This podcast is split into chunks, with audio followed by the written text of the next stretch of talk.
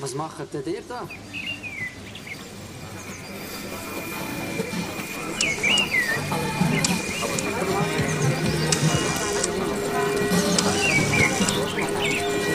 Design. Design. Design. Design. Machen. Machen. Gesellschaft. Gesellschaft. Gesellschaft. Gesellschaft. Gesellschaft.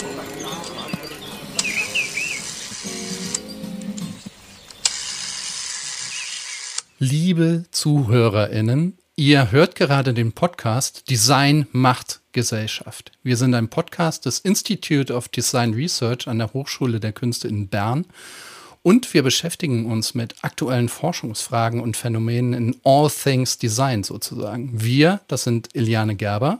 Hallo. Und ich, Arno Görgen. Hallo.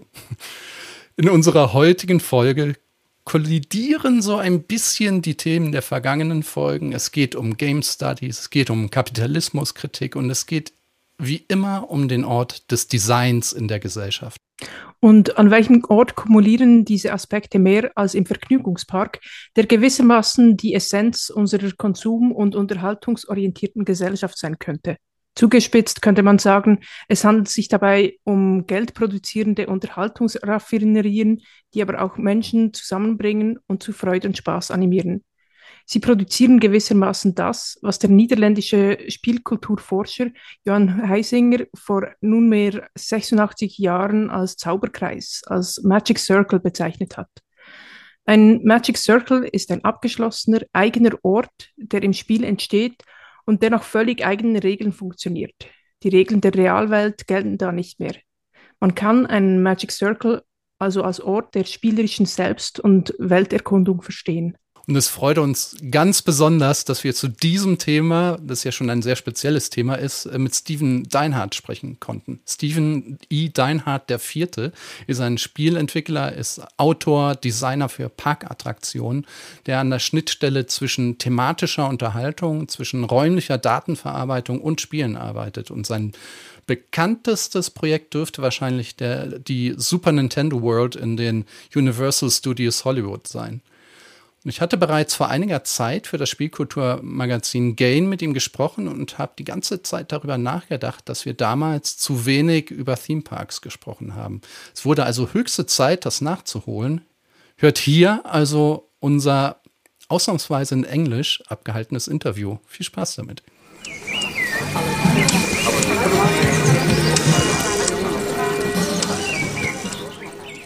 Hey, Stephen, welcome to our little podcast and thanks for taking the time to have a little chat with us. As I mentioned in the introduction, you're many things. You're a scholar, you're a game designer, park attraction designer, and I would really like to focus on your work as an attraction designer, but also how this part of your professional life informs the other two and vice versa. So, uh, but First of all, let me ask how does one become a, a, designer for park attractions? And as I guess there is no regular education specifically for this professional field. Yeah, that's uh, that's a great question. So, interestingly enough, it actually is a new field, um, a relatively new field in academia. Um, and there are um, some courses being offered at some schools on it. I'm not sure in terms of uh, Europe uh, what's going on, but here in Florida, where I currently am, I know that the University of Central Florida now has a program. Um, how I became an attraction designer is certainly not uh, how a majority of the people I know who are attraction designers became attraction designers. Um, they are some of the most talented and brilliant and fun uh, and insightful people, frankly, I've ever met. Um, and most of them are sort of uh, theatrical in some way. Um, they're musical, um, and then also tend to have an understanding of uh, 3D development suites, usually 3D modeling and rendering, um, but more specifically, they're architects that understand how to engineer things and uh, design them using AutoCAD mostly. Um, there's also SketchUp is often used. Um, myself, I came into it as a game attraction designer.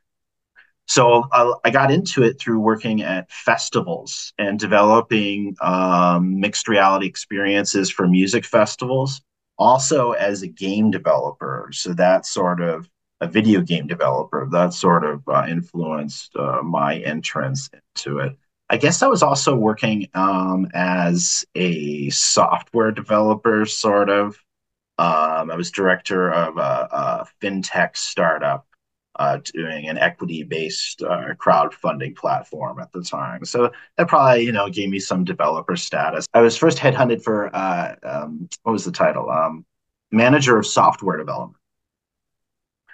And uh, a couple of weeks after I signed my contract, they said, "Hey, uh, we uh, we've developed this new position for you.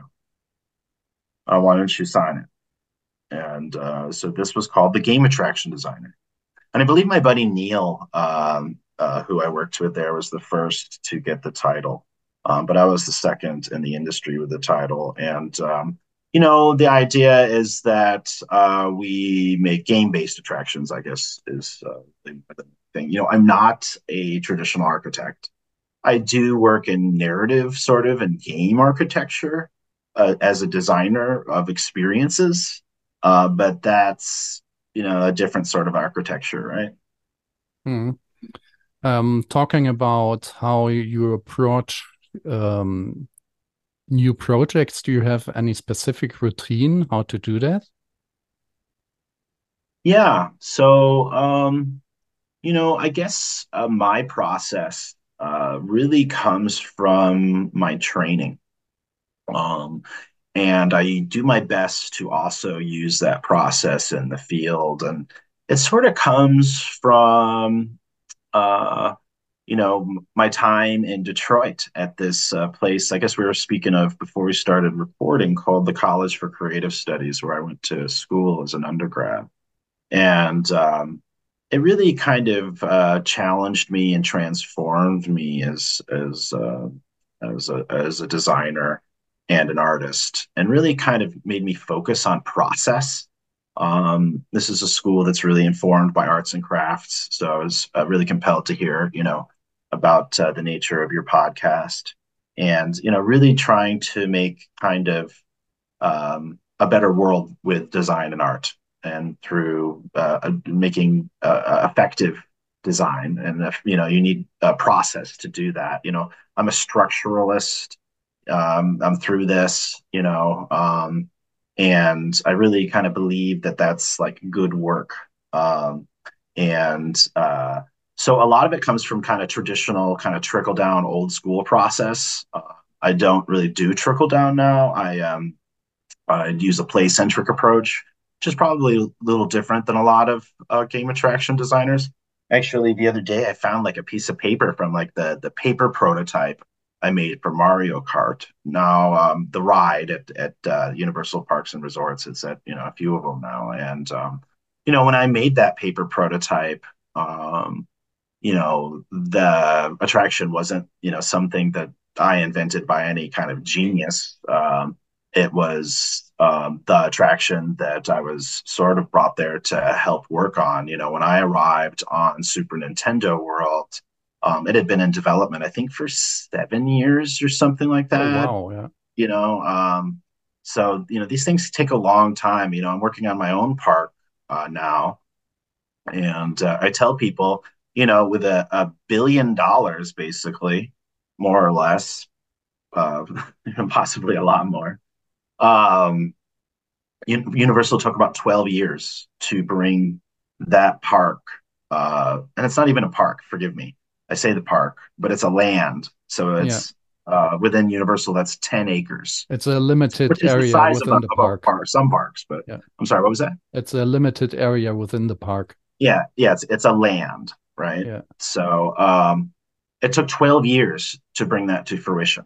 Wow. To be able to like walk into it, uh, uh you know, outside of a concept. Uh, you know, one of my uh, coworkers there had developed a lot of the stuff, and you know, his original prototypes. Um, a lot of it was like stuff he had mocked up in like 3D Studio Max.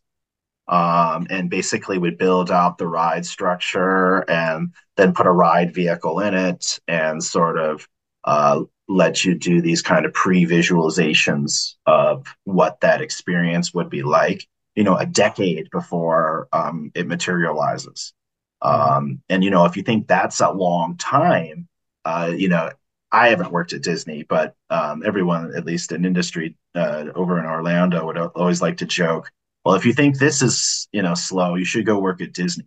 You know and you know it's sort of like in video games we used to say the same about like working at microsoft you know? It's a good place to go die. Like you you, you know everything just takes so long to kind of uh, get out the door. You know you'll be lucky if the thing you work on sees the light of day with, within a decade if at all mm-hmm. you know um so uh um, but they turn turn it around pretty quickly at Universal, and you know I know that other things kind of are, are more truncated, but yeah. So in terms of the process I use, it's sort of a combination of that kind of old school trickle down that I get from uh, just traditional design methodologies of you know from like making little thumbnails and you know iterating on those thumbnails and you know you know uh, uh, kind of uh, driving down uh, in scope till you find a design solution mm. um, and then kind of uh, taking that to le- new levels of completion as you walk towards a deadline and walk it out the door, just sort of old school stuff.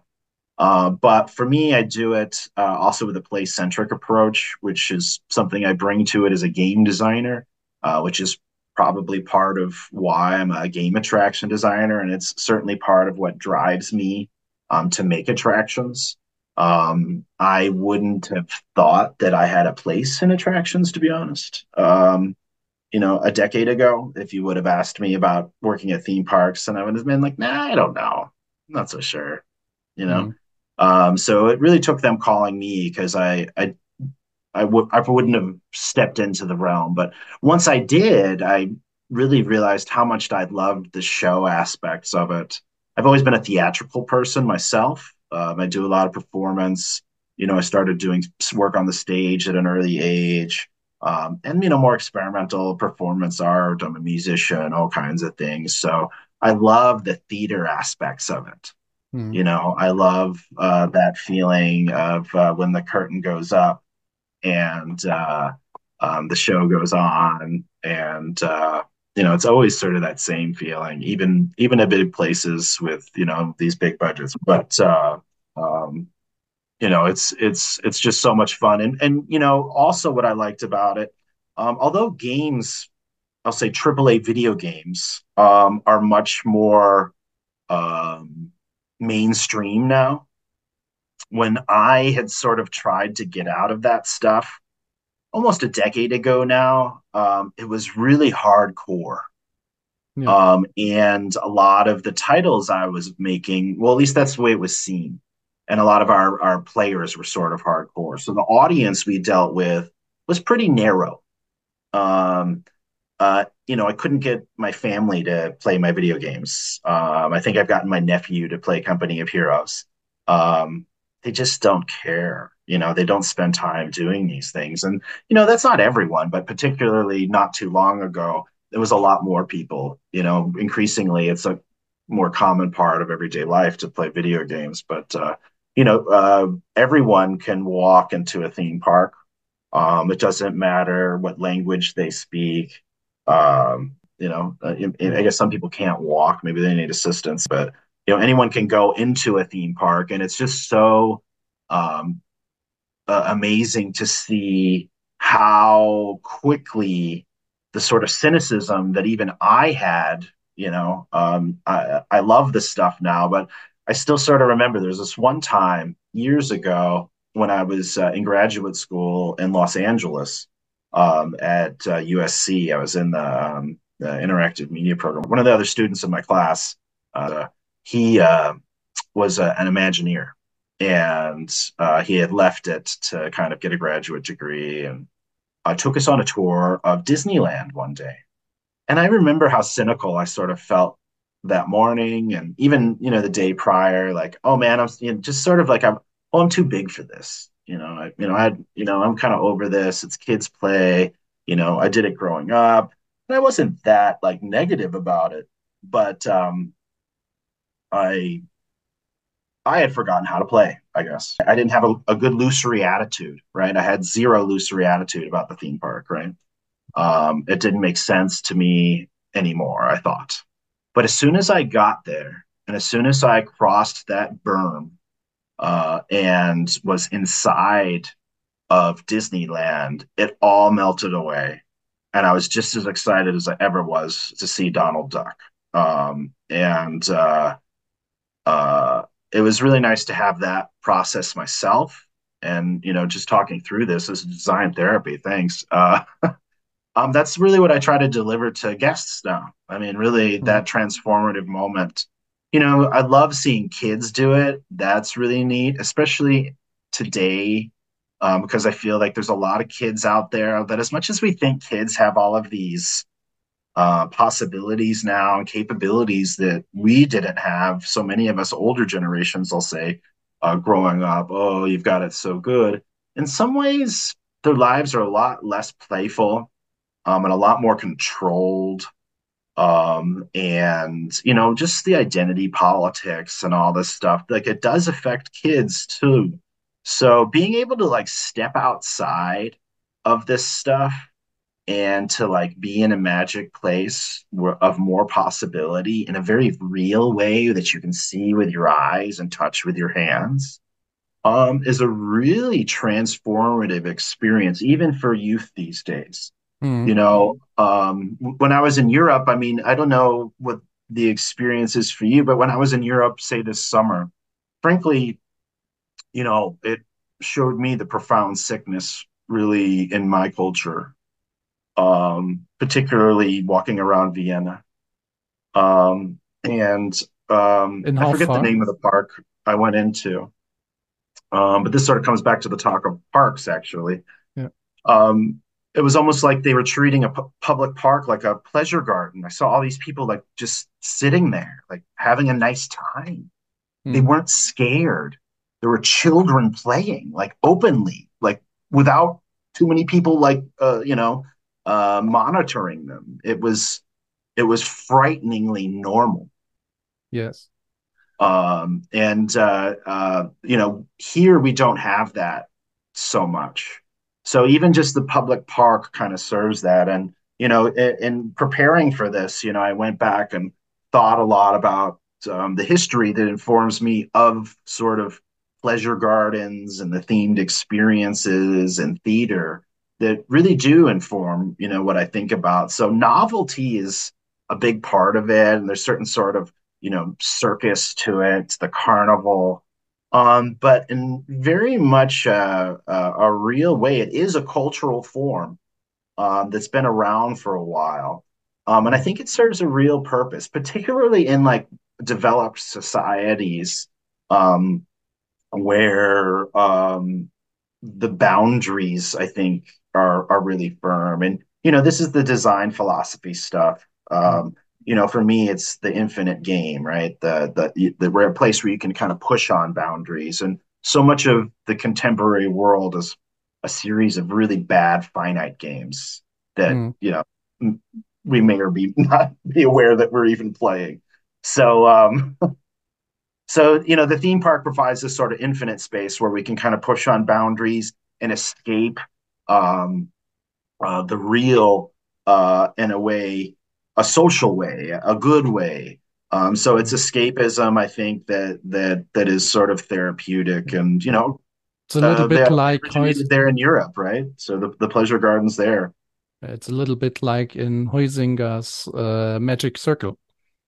Yeah, exactly. It's very much a magic circle that you enter uh, when yeah. you go into these spaces, and um, yeah, it's uh, for me, I guess where I got excited about it, I guess that's what I was getting at before. Where I got really excited about it as a practice um, was sort of taking what I was doing, and this this started happening, I guess, with the music festivals, really. You know, and I guess there's always been sort of my traditional art stuff and showing stuff in galleries, but that's different uh, mm. than when you're doing a ticketed event and inviting people to an experience, and that's different than even cinema when I could make things that really spoke to such a broad audience and didn't require people to be on screens. I'm so tired of screens. I think, you know, I don't want to be too much of a Luddite, but I think we're all sort of getting there, especially those of us that have worked in this stuff for a while.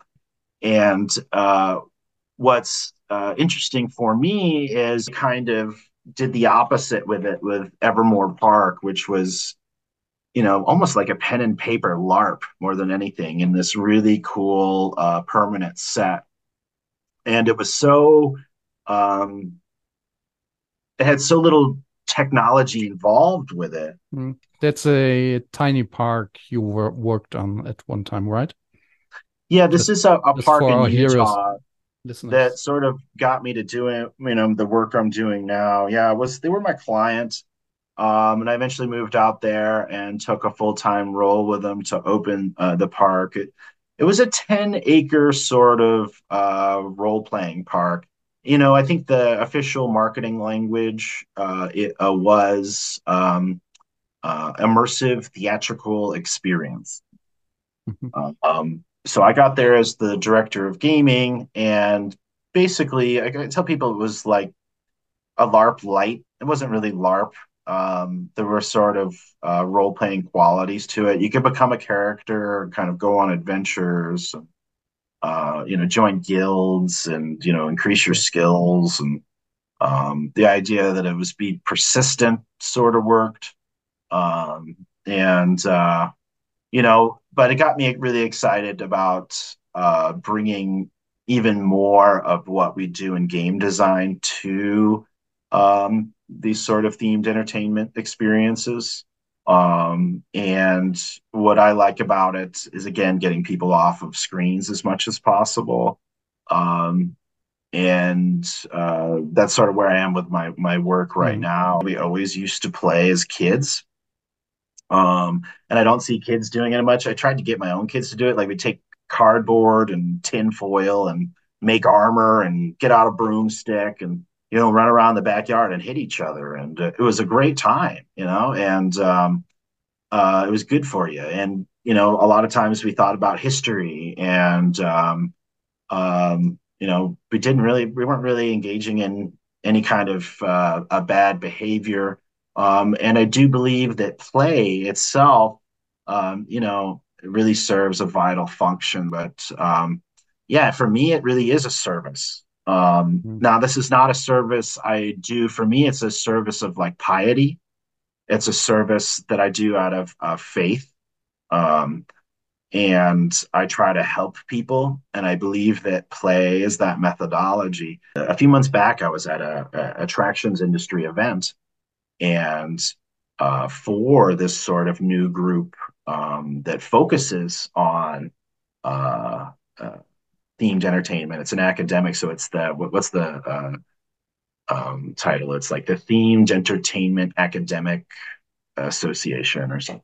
Like It was really nice because uh, it is an academic forum to talk about uh, attractions, which you can't really do in industry. Like it, it happened to me a couple times in presentations. People would joke, "Oh, stop being Professor Dinehart," you know. Well, you know, that's sort of how I make stuff. I look at history, I do my research, I try to make sure we understand the terms that we're using and the the where these words come from and what they mean yeah. to people. You know, that's just that's just what I do.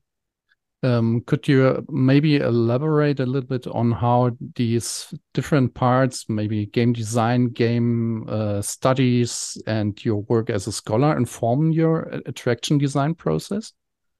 Sure. So, um, yeah, for me, um, you know, well, there's a couple of things. I mean, when I got into it, I was also dealing with not only the history of, um, you know, I always look at history. I, I guess I'll, I'll, preface it this way. And this is the way I teach uh, students. And again, comes from the way I was taught um, that they're valuable lessons from history. Um, and uh, looking at it will help you make better decisions. Um, it also helps you uh, with a with a range of other things. But you know, this is also true not only in sort of philosophy and the liberal arts and all these things, but uh, also true in art and design. And um, looking at the way that that sort of the way things came before will help you kind of uh, make a better chair. You know, um, looking at the history of chairs will help you understand you know the successes and failures of previous chair makers maybe throw some nods to history um, and you know it's um, part of what we are as a species i think is you know this this illusion of uh, genius i think um, is not always very helpful for us because none of us are created in a vacuum right? We're the influence of a, of a range of things. Um, and I was taught to look back at the artists and designers that came before me and what they've accomplished as to understand where we're going. Uh, and I think that's sort of why I got involved in um, new media um, and sort of web development stuff in the late 90s, interactive development. And that sort of is how I end up becoming a, a sort of game designer. So looking at sort of the progress, right? You know, American progressivistic arts and crafts. You know, that's how I was sort of trained and, you know, to look towards the future and to develop for it to make a better future. Um, so uh, uh, for me, I always kind of look at the history of a subject um, whether that's a property, you know, in that case, looking at the history of, say, Nintendo. You know, I, when I got over onto the project, I was already an independent Nintendo developer, but that doesn't give me a lot of information, say, about the history of Nintendo. I understand it on a personal level, um, but that's not necessarily a reflection of all players, um, let alone um, um, necessarily what the brand is trying to express and all this stuff. So, you know, trying to understand the brand and the history of the company and the positioning, how it brought people to have certain emotions, where, because uh, that's really what I work in um, as a sort of dramaturg um, and as a designer of play. At the end of the day, um, I work to design towards emotions and driving people towards emotional states. Um, that's really what I do as a game designer. Um, and I try to make those uh, states rewarding. Um, for me, self actualization is the goal.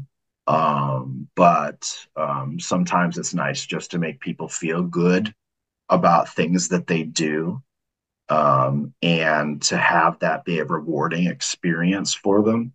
And the opposite too, when they, you know, aren't doing well and they can use um, sort of uh, a nice way to be challenged to try again. Um, however dramatic you, that might be in the context that it's delivered. But uh, for me, it really is sort of a, a, a service, you know, um, to to help others. So um, I uh, with with let's say uh, uh, theme parks, you know, you know, forgive me, there, there was so much in, in, your your question. You know, I'm, I'm, trying to get through it all. So in theme parks, um, naturally, I, I kind of go back and look at the history of parks because I sort of understood it again on a personal level. Um, I grew up going to them on rare occasion, uh, and as an adult, didn't really go to them too often. Um, mm. So yeah, I tried to do a lot of historical research.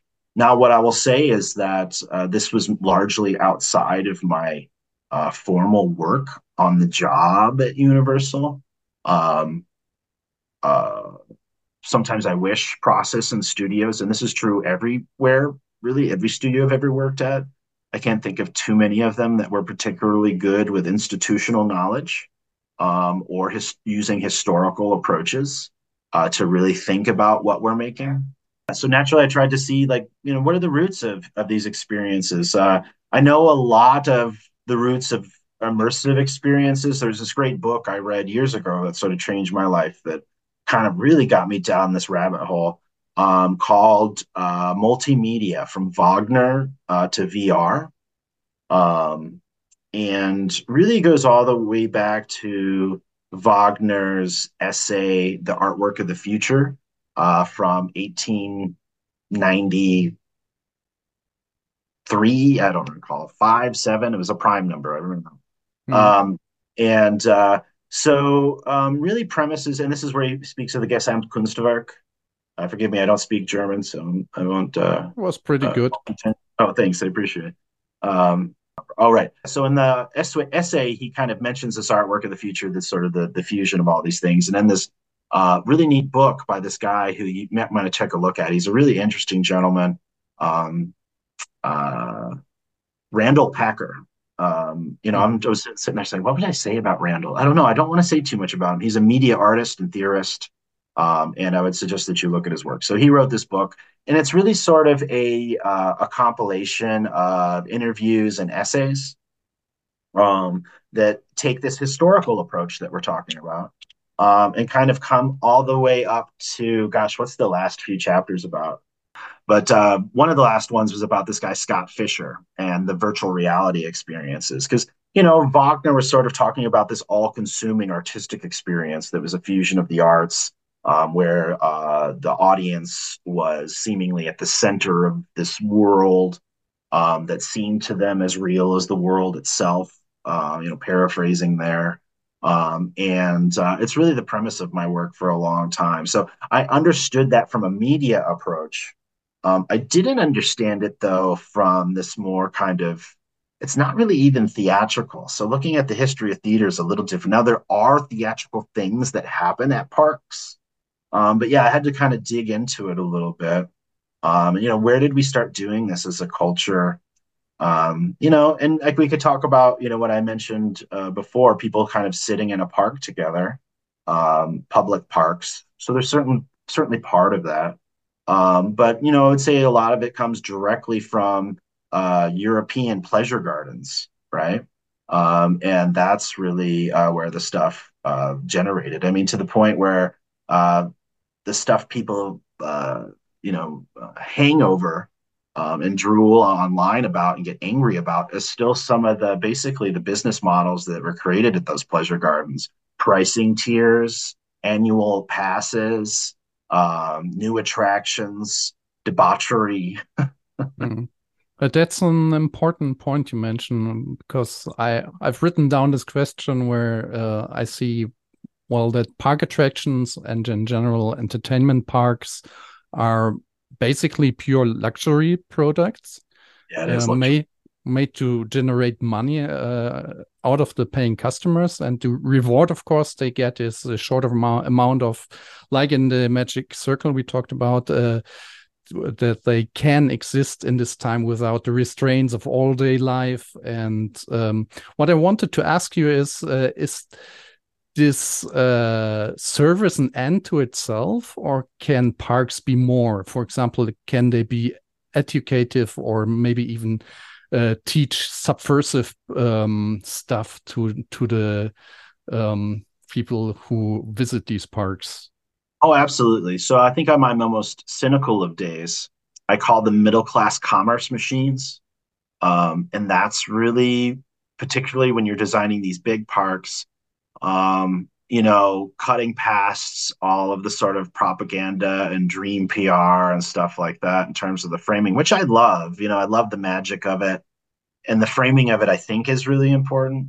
But yeah, really, it's sort of uh, this business model where you get people in the door for a certain price and then you try to get them to buy more stuff. Um, and a successful day for you sort of looks like them going to a casino, paying an entrance fee, and then blowing a bunch of blowing money at tables. Um, and you're giving them peanuts uh, while they do this. So um, there's a lot of cash in it. There's a lot of money in it. Um, but um, it does provide a very visceral uh, and authentic experience uh, for people that are willing to pay for it.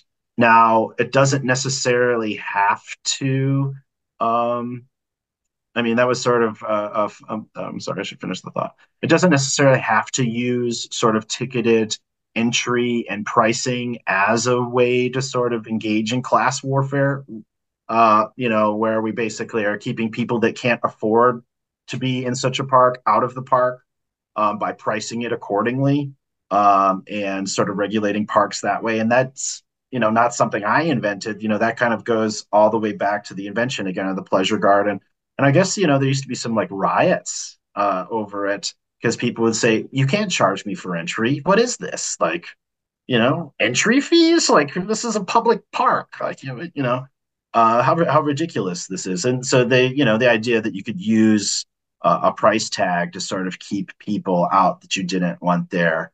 Um, apparently, it didn't work too well because a lot of them sort of fell into sort of uh, I'll say uh, black market trade and general debauchery, uh, which doesn't happen so much these days because um, you know most of the parks you go to are some of the safest safest places that you can be in the world. Really, um, the surveillance is um, kind of unheard of. Uh, you know, I can see someone kind of playing, you know, people fist fighting at Disney World right now as a counter to what I'm saying.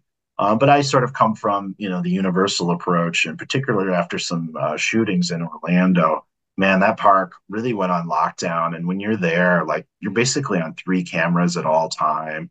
Everyone goes through metal detectors on the way in, and the future of parks I don't know, for better or worse, is really the smart city and in many ways the surveillance state.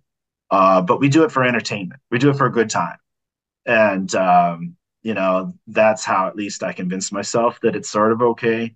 Um, there's not a lot we can do to escape it here. I know that's worse than a lot of places in Europe. I don't know if that's true everywhere, um, but you're sort of monitored all the time these days. Uh, even this uh, conversation we have may be being monitored because it's an international conversation.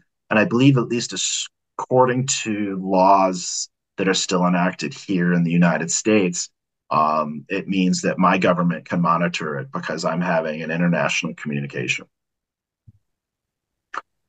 Um, I already posed you a similar question in our interview we, we did for Gain magazine a while ago, and which is out now, people.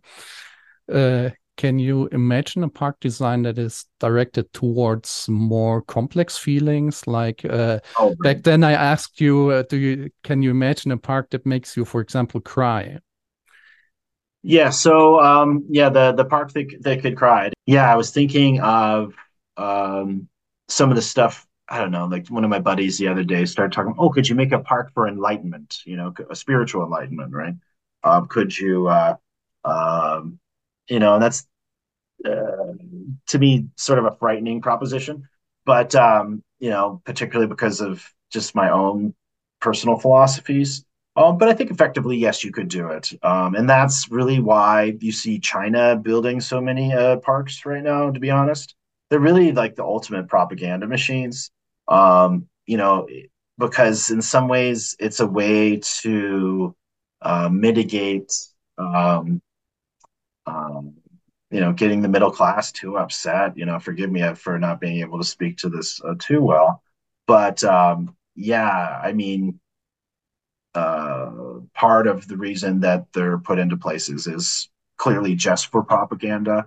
It does, it can generate a lot of tourist dollars, but um, it also sort of has all this framing that comes with it um, that is supposed to engender happy people.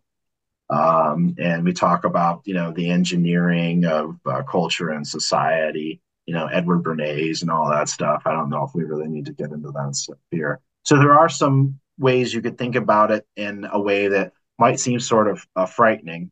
Um, but um, for art and for drama um, and you know for me again as a as a real practice um, that really sort of comes from my training as a buddhist um, this idea of, of helping other people be free uh, from a, a, spiritual standpoint is really sort of uh, where I come to it. And um, yes, so the the crying part, bringing people to this sort of emotional state, it's sort of what I had mentioned before. Um, you know, it's uh, taking down a layer of the lotus flower. It's catharsis. Um, it's this moment where someone steps outside of themselves and steps outside of normal reality. It's really um, an altered state of consciousness. And it's uh, and it's an induced altered state of consciousness. Uh, uh, should I say a mediated induced, media induced uh, altered state of consciousness um, that uh, brings people to an emotive state. And um, it's, you know, part of why I use virtual reality, the term virtual reality, in a different way these days. But this idea of, of, of putting on an HMD to step into a world, well, I realized you don't really need that. Um, you, you don't have to have a screen on your face to make people see the world differently. Um, and there's a lot of ways that we can do that um, that really come from a history of mostly Grecian theater um, and um, using those things to create sort of transformative spaces um, that we now experience. Um, and now we can go all the way back to caves, and there's all kinds of experiences out there, but we still sort of try to create this traditional Grecian sort of arc um, uh, for uh, uh, folks uh, when they're in park. And a lot of that uh, of traditional sort of classical arc is the creation um, or uh, the the bringing about the emergence of catharsis from conflict and resolution of that conflict. Um, and that catharsis hopefully is experienced by our audience, usually in the penultimate climax, you know, of a story. You know, we talk about Freytag's pyramid and all this stuff. Um, and uh, yes, in theme parks, this happens, uh, or it can happen, um, in a much more visceral sense, um, because you don't need the screen on your face. Um, and to be honest, um, perfectly honest with you, because particularly this is a design discussion, um, uh, we could talk about the engineering of emotions, the engineering of perspectives, um, the engineering of political movements, uh, things of this nature, which I think we can all sort of agree we live in an environment where people seem to be really susceptible to propaganda in a way that we haven't seen at least for decades, if maybe ever. Um, and certainly, um, you know, you can bring people to see really almost the same object um, in a very different way. And, you know, we could pull back a lens uh, in terms of lens way out there and talk about um, you know how this is just sort of the nature of the culture that we live in now in this posty post post modern whatever it is. Um, and it's sort of the ultimate manifestation of this. And this sort of you know stuff that you know my grad school training and all that that um, we've sort of have let this happen um, and sadly it's led to this kind of relativism um, where there's just pockets of all kinds of thoughts and they can kind of come up on their own and exist on their own and they almost seem just as valid to anyone else as anything else. I mean, there are people that really think we didn't go to the moon. I mean, I haven't heard from any of them lately. For a while there, there was all these like flat Earth people. I mean, it really happens. Um, people can be really distorted by media. You know, I think we can all agree that about that. And particularly when you're dealing with a typical what, what I call a media mix. You know, if we just talk about it in a marketing sense, you know, we've got something I can hold, something I can eat, uh, something I can look at, something I can touch. Um, you know, I'm hearing this message. Um, I'm seeing it, you know, uh, fall on pamphlets from the sky as I'm going to church one day, you know, in a very kind of uh, traditional, uh, old school kind of propaganda way.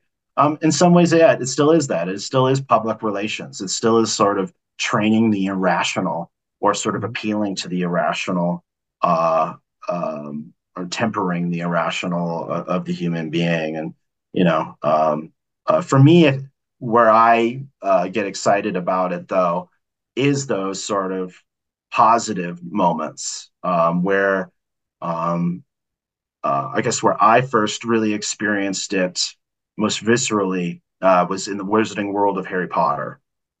Um, and I did not create this moment in any way. Now, I had worked on some Harry Potter stuff at Warner Brothers as a assistant producer, production assistant years ago, but this is very different. It was so interactive, the Wizarding World of Harry Potter, they decided Universal decided to take it up a level. Uh, but people uh, I've seen it with my own eyes, um, will step into, say, Diagon Alley. And as they transfer from what's supposed to be London, but obviously is in Orlando, through uh, the underground and into uh, Wizarding World, uh, particularly into Diagon Alley and Knockturn Alley, um, people are moved to tears mm. because they're able to experience this thing in a very visceral way without stuff on their face. Now, it wouldn't make me cry. Um, it might make me cry now for different reasons. Um, but I'm I wasn't a fan really of Potter until I started going to the parks, and now I sort of like the stuff just from kind of hanging out in the lands too much. But for someone who's uh, been informed uh, by the Potter franchise and has read the books and has sort of grown with those movies over the decades uh, that they were around, uh, once they're able to actually step into the space and see it with their own eyes and touch it with their own hands, it's a um, it's a really extremely cathartic moment, and uh, it really brings them to tears. And so, for me as a game designer, you know, that's sort of how I was trained, and those are the kind of goals, and that comes from you know Electronic Arts. Um, and uh, you know what they kind of proposed. Uh, I want to say it was like '83, maybe it was a little later uh, but can a computer game make you cry? You know, can uh, can it bring you to tears like other forms of media, like a, like a novel or or like a, a, a great play or or like cinema? Um, can it uh, you know you know and that's that's the work I deal with is drama. You know, I always like to joke with people. They say, "Oh, I hate drama." Say, "Oh, well, you like well, you won't like me because you know I work in this stuff." You know, um, and uh, you know, I, I try to create drama because that's that's sort of, of my goal. But I, I think it has a, a, real purpose for people, and uh, I think it's it's again sort of uh, my own sort of kind of pious work, without kind of giving anyone kind of, kind of dogma, but bringing people to those states um, where for a moment um, they sort of have self actualized, they've transformed, they're in a place of possibility, a space of possibility, that magic circle um, that they hadn't expected, right? In reality, right? Um, you know, I think when I first started becoming sensitive to it in games was when I was teaching, probably about a decade ago at the um, well, this is a little longer now. The Kansas City Art Institute. I was a professor of game design there, uh, and um, you know, I would hear these students uh, talk about being bad at life, but good at video games. Oh, well, I'm, but I'm really good at this. And I thought, man, that's so disappointing. That's so disappointing. Somehow sad. How, yeah. how are, what's that? It's also a little bit sad. Yeah, it is. It, well, that's what I mean by disappointing. Yeah. Um, it's sad that they have that feeling. Um, so how do we change it so that um, games, and this kind of comes back to my my work in transmedia and stuff. So questions I've been asking for a while as a game maker, um, and it goes all the way back to me dressing up as cost in costume as a kid. You know, how can we use games to help people feel like they can be better at life, to help them understand the level of agency that they have in real life through synthetic and virtual agency that you're giving them in other ways and how can we tr- make transformative play that allows them to sort of carry that sense of accomplishment and what I call protagonism. Um, that they are an actor that can affect positive outcomes in reality. How can we get them to have that experience brought to reality?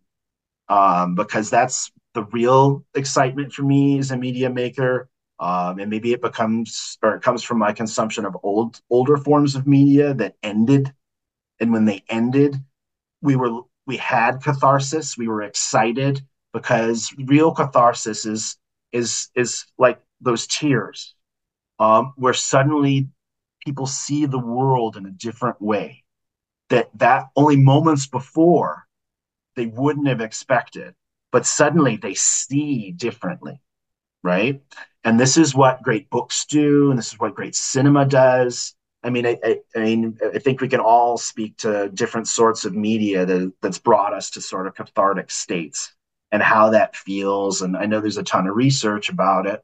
I just get excited about bringing people kind of close to it and showing them spaces of possibility.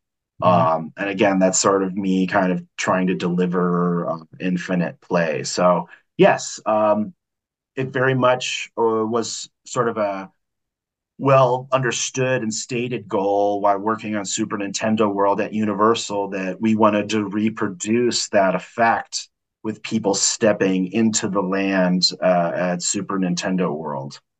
Mm-hmm. Um, and uh, I guess we we've accomplished that. So um, that's great. Um, you know, in a very visceral way, uh, for fans of Nintendo when they enter the green pipe and go through the portal, um, they get pretty emotional. And when mm-hmm. they see Mario and they're in the land and it feels like you're in, you know, this sort of Mario based land, uh, they get excited. And I expect no less from the Donkey Kong stuff that's coming online soon. I didn't work much on that, um, but I know that it's really neat. Um, and if you're a fan of Donkey Kong, it'll be definitely like stepping into a living version of Donkey Kong, which will be crazy. Mm-hmm. uh, last time we talked, um, you you said that game attractions are like empathy machines, and I think that sums it up uh, pretty good. So, uh, empathy machines for me are, is what sort of what we can do with games. So, um, forgive me if I perhaps miscommunicated. Uh, theme parks certainly have the opportunity to be that way. Mm. Um, and they already, to some extent, act that way in a very sort of different way uh, than traditional, I'll say, games do. So, games are very much about stepping into someone else's shoes. Now, that someone else might just be a really good chess player. yeah. Or, uh, no, I'm teasing. I mean, uh, but when you're as a chess player, you sort of are stepping into that role as commander, right? It's not sort of stated. You're, you're the master, I guess. Um, you know you're stepping into a role. And um, you know uh, when uh, we step into other people's shoes we learn things right? Um, and through those perspectives uh, we come to new understandings. You know uh, the first thing that popped into mind in terms of like indie video games have done this you know papers please. Um, you know there's a, there's a lot of them out there and uh, games that bring us to sort of on different understanding. I always would say that actually you know, as much as uh, some of my own games sort of got backlash for sort of how we dealt with gender, um, that uh, Dungeons and Dragons itself is sort of how I got, um, uh, I think, experimental with gender because I never had problems as a kid sort of playing female characters, and that wasn't weird to me. Uh, being a woman, frankly. Yeah. Um, and I learned that through these games. So, so I think uh, games themselves are sort of empathy machines. Now, theme parks, um, you know, can be those things, and they are in a different way in the sense that they tend to appeal to a much more broad audience. And my favorite thing in going to parks is hearing all the different languages, seeing all the different families, seeing all the different age groups and ethnicities that are all there together having a great time. I mean, for me, that's a message of unity. I love humanity, you know, and so for me, that's like kind of the ultimate realization mm. of, you know, my efforts as an artist, as a designer, and as a game maker. And, you know, I tell myself uh, I, I like to make smiles. And really, that's at the end of the day, in a simple way to look at it, you know, that's what I am. I'm a smile maker. And, um, you know when i see people experiencing my works with smiles on their face and laughing you know i know i've done my job. Hmm. well these are really uh, nice beautiful last words for the interview we have to come to an end. Thank you for your time and for sharing your experience and your knowledge with us. And it has been a great pleasure to have you uh, in our little podcast thanks so much, Arno. It's really a pleasure to be here and to be able to uh, speak so much about uh, our work.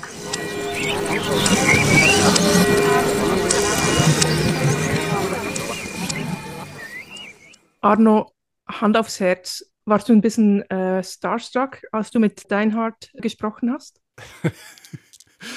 Ähm, so weit würde ich jetzt nicht gehen. Ich war aber sehr, sehr neugierig auf ihn als Person, weil ich äh, kannte ihn von ein paar Spielen her, also wusste, dass er auch schon vor einigen Jahren zum Beispiel Company of Heroes mitgeschrieben hat oder Fear. Fear ist ein sehr, sehr gutes äh, und auch sehr bekanntes Horrorspiel. Ich weiß gar nicht genau, wann das erschienen ist, so um 2003 herum, schätze ich. Und ähm, wusste eben, dass er ein sehr bekannter Game Designer ist und äh, hatte aber dann eben auch gelesen, dass er auch Park Attraction Design macht und war einfach sehr neugierig, wie man von dem einen zum anderen kommt und was das so ein, für ein Typ ist, der eben sowas macht. Und äh, da war ich einfach wahnsinnig gespannt drauf. Und es, man kann eigentlich sagen, das ist ja vielleicht auch so ein bisschen die Quintessenz von dem Interview, dass das, also dass er unheimlich vielseitig ist, aber dass auch, äh, dass man auch manchmal bei seinen Gedanken das Gefühl hat, dass die Gedanken wirklich von einem Punkt zum anderen springen, was immer spannend ist, äh, manchmal vielleicht aber nicht ganz nachvollziehbar ist, vielleicht auch in seinem Lebensweg. Aber äh, das macht es nicht minder spannend. Also ich hatte auch echt großen Spaß bei dem Gespräch. Äh, man hat aber vielleicht auch gemerkt, dass dieses Meandern der Gedanken vielleicht manchmal auch äh, so ein bisschen den roten Faden dann hat verlieren lassen. Äh, wie hat es dir denn eigentlich gefallen, das Interview? Es war ja schon ein eher langes Interview, auch für unsere Verhältnisse. Ja, es war, war, war länger als andere. Ich fand es sehr spannend, jetzt auch gerade im Hinblick auf das, was wir mit äh, Simon besprochen haben, weil ich den hat jetzt als recht ambivalent auch in seinen Aussagen wahrgenommen habe. Also einerseits so diese dieser Wunsch, etwas Sinnvolles zu tun und, und auch Ansätze zu erklären, was die Relevanz von diesen ähm, äh, Parks ist, wie er sich diese Arbeit, in der er, in de, also in diesem Kontext, in dem er arbeitet, wie er sich das auch vielleicht ethisch ähm, legitimiert oder sich da auch ein, ein, äh, Sinn findet. Und auf der anderen Seite da auch wiederum, wie diese äh, dieses Bewusstsein über die kapitalistische Logik darin ähm, sehr, sehr klar da ist und ähm, er aber eigentlich nicht da noch einen Schritt zurück macht und diese Sachen gegeneinander äh, einander gegenüberstellt. Und da finde ich das vor diesem Hintergrund vom Gespräch mit Simon, finde ich, hat das so was Illustratives, äh, dass eben auch diese, ähm, die Art und Weise, wie im Design oft über die Arbeit gesprochen wird, auch ein bisschen illustriert. Hm, ich hatte den Eindruck, dass er vor allem ein Handwerker ist, also äh, weil du gerade von Sinn sprichst und von Ethik. Ich glaube schon, dass, dass man sich da auch diese Arbeit auch so erklären kann, dass äh, man vor allem den Menschen Freude bringt, ohne dabei zu verleugnen, dass das natürlich in einer riesigen kapitalistischen Maschine stattfindet, aber dass vor allem dieses Experimentieren mit den Stoffen oder mit den Strukturen mit dem äh, eben dem Parks oder könnten ja auch die Spiele sein, dass das äh, tatsächlich im Vordergrund also ist, also dieser, dieses kreative Moment selbst. Also das ist so mein Eindruck, den ich von ihm ein bisschen habe, weil er auch jemand ist, also der sehr zum Beispiel bei LinkedIn aktiv ist und dort eigentlich alle paar Tage ein neues Video raushaut oder eine neue Videoinstallation und wirklich unheimlichen Output an Dingen hat, äh, an Musik, an auch Spielen immer wieder. Äh, und gerade dieses immer wieder neue Dinge produzieren, äh, dass das schon sehr im Vordergrund steht bei ihm. Naja, ein bisschen knüpft das Ganze ja auch an das an, was wir eben in der letzten Ausgabe mit Simon hatten, äh, nämlich, dass er sich, glaube ich, auch seiner Stelle in diesem, diesem System als äh, designender Geschichtenerzähler sozusagen sehr bewusst ist, dass er aber eben auch genau weiß, er wird dafür bezahlt und hat dafür einen gewissen Service zu liefern. Also ich glaube, es ist einfach auch nicht der Anspruch, die Welt in so, also so universal ändern zu wollen Und da finde ich es dann auch irgendwie wieder legitim zu sagen, okay, das ist dann eben so ein, da hatten wir anfangs drüber gesprochen, so ein Magic Circle, in dem man mal äh, kurz eine gute Zeit haben kann und diese, diese kurze Ruhepause von einer ja doch ziemlich komplizierten Welt äh, etwas zu verbessern, das reicht ihm dann auch als, äh, als Ziel für sein kreatives Schaffen. Ja, und, und gleichwohl stellt er ja das, die, die, ähm, das Publikum äh, da als sehr heterogen dar. Also im Sinn von, das, das erreicht alle. Und äh, das, das, da habe ich mir einfach Fragen gestellt, ist das so?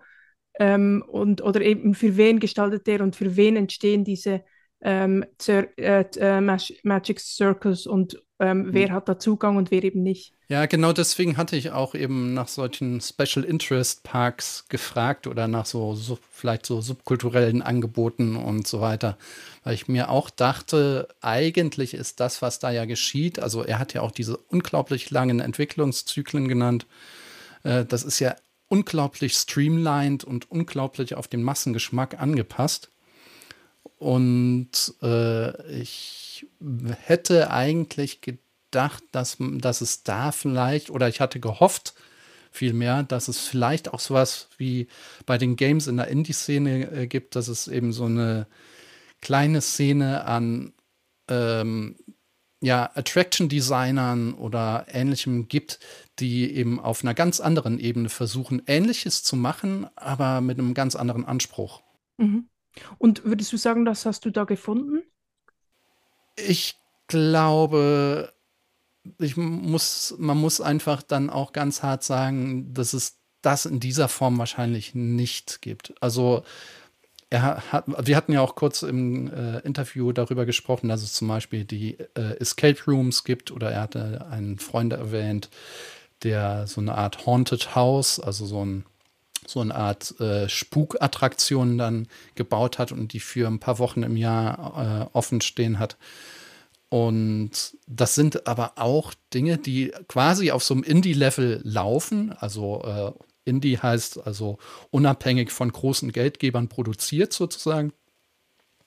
Die aber, ich sag mal, diesen Gestus, den man in der Indie-Szene bei den Spielen jetzt findet, der ja ganz oft entweder ein politischer oder ein sehr prosozialer oder in irgendeiner Form empathischer Gestus in Richtung, ähm, ja, utopisch gesprochen, Weltverbesserung äh, ist, das, das gibt es da in dieser Form eigentlich nicht. Also da steht tatsächlich schon immer dieses äh, einfach Spaß haben irgendwie im Vordergrund. Das finde find ich, kann man machen, ist, mm, also ich finde, bin nur irgendwie auch ein bisschen traurig, dass es da nicht mehr gibt. Also ich hätte mir das sehr gewünscht. Ja, und ich, ich fand es echt auch spannend, da irgendwie mal zu sehen, das ist ja eine Designrealität, die vielleicht näher so an dem Bild ist, was man sich so denkt, was eben so Designer machen, also irgendwie so für gigantische Firmen ähm, große Projekte machen. Und gleichzeitig ist das so, so weit weg von der Realität der meisten äh, DesignerInnen. Und da eben äh, da die Prozesse zu sehen und auch zu sehen, wie, wie ja eben wie viel Zeit ähm, äh, hinter sowas steht und, und wodurch es informiert ist und, und was Menschen, die da vielleicht an den Schaltheben auch ein Stück weit sind, ähm, mit was für, für Denkweisen ähm, die an dieses Design herangehen, die, die mir doch irgendwie relativ traditionell erschienen in vielem. Äh, worüber ich gar nicht mit ihm gesprochen habe, aber was mir gerade so ein bisschen einfällt, ist, äh, dass es ja eigentlich auch sehr spannend ist, dass diese Vergnügungsparks ja auch als Orte des kollektiven Gedächtnisses sozusagen funktionieren. Also das sind ja vor allem äh, hier Hollywood und so weiter, das sind ja alles Erzählungen, die es schon als mediale Produkte irgendwo gegeben hat, von Harry Potter bis zu diesen ganzen Nintendo-Sachen und so weiter und so fort.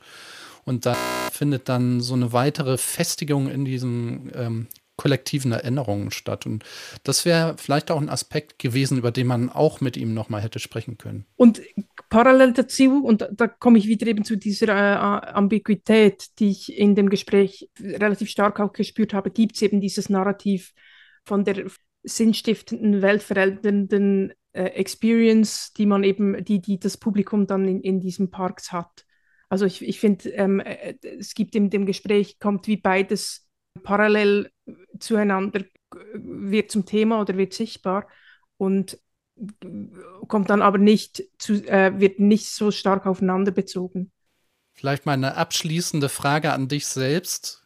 Äh, nachdem du dieses Gespräch jetzt gehört hast, wäre das, also rein auf so einer technischen Ebene, was, was dich interessieren würde? Also so ein Design von Park Parkattraktionen? Hey, ähm, ich glaube, ich bin mh, hm, selber noch viel zu wenig in so Parks gewesen, um das wirklich beurteilen zu können. Also ich, meine Re Referenzpunkt ist der Europapark und das ist eigentlich ähm, alles, was ich kenne. So. ähm, und was ich sehr spannend finde, ist halt alles, was irgendwie mit Storytelling zu tun hat. Das finde ich recht interessant, dass vielleicht auch ein Ort ist, wo, wo Politik nicht so Platz hat. Ist es vielleicht auch nicht so mein Ort, jetzt äh, als, als, als, äh, als Designerin dort zu arbeiten.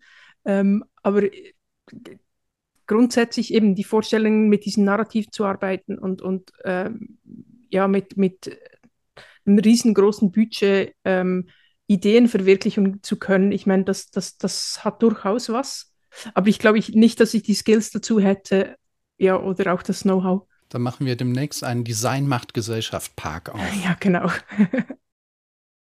ja, dann äh, vielen Dank dir, äh, Arno, dass du dieses Gespräch geführt hast. Einen großen Dank auch an Stephen E. Deinhardt. Ja, damit sind wir nun doch am Ende dieser etwas längeren Podcast-Folge. Liebe Zuhörenden, vielen, vielen Dank für euer Interesse. Wir hoffen, euch hat diese Folge gefallen. Wenn ja, dann empfehlt doch den Podcast gerne weiter, teilt ihn und bewertet ihn. Habt ihr Rückmeldungen oder Fragen zu dieser Folge? Wir kommen gerne mit euch ins Gespräch. Ihr erreicht uns via Podigy und LinkedIn. Unsere Kontaktinformationen findet ihr in den Show Notes. Und damit bleibt mir nur noch, mich zu verabschieden ähm, und euch eine gute Zeit zu wünschen. Bis zum nächsten Mal. Tschüss. Tschüss, macht's gut, ihr Lieben.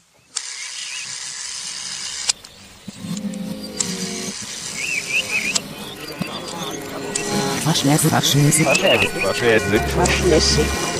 Kram. Kram. Kram. Nase. Nase. Nase. Nase.